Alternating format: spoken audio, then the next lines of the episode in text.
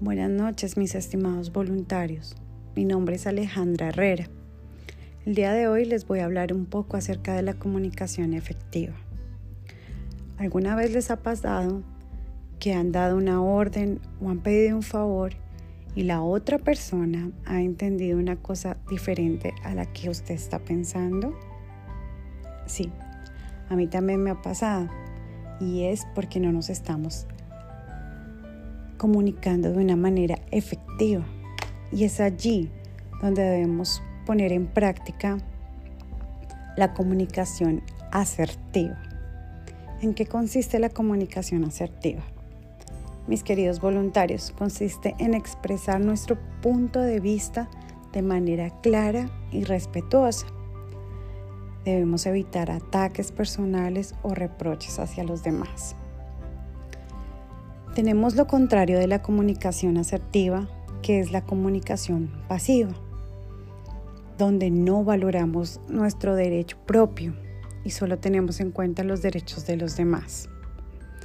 Por otro lado está la comunicación agresiva, donde no tenemos en cuenta los sentimientos de las otras personas, sino solamente nuestros derechos y las atacamos con nuestras expresiones, con las palabras que decimos. Es por esto que debemos aplicar unos tips que les voy a dar, pero basados en el respeto, siempre tratándonos de poner en el lugar del otro, así como nos enseña nuestra amada hermana María Luisa, ya que cada uno somos un mundo diferente y pensar de esta manera nos va a ayudar a entenderlo mejor.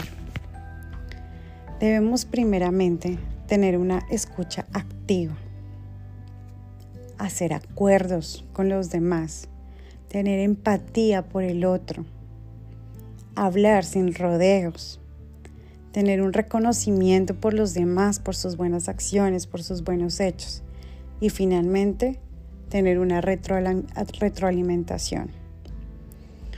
Si ponemos en práctica estos seis tips que les acabo de dar, estoy segura que vamos a tener una comunicación efectiva que el mensaje que estamos dando, que queremos expresar al otro, va a llegar de manera clara, nos va a entender lo que nosotros le queremos expresar.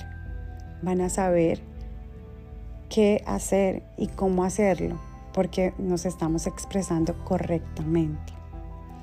Bueno, mis queridos voluntarios, espero que este, estas cortas palabras sean de su agrado y que las podemos poner en práctica, ya que esto va a cambiar nuestra vida un poco y nuestra manera de expresarnos. Feliz noche para todos.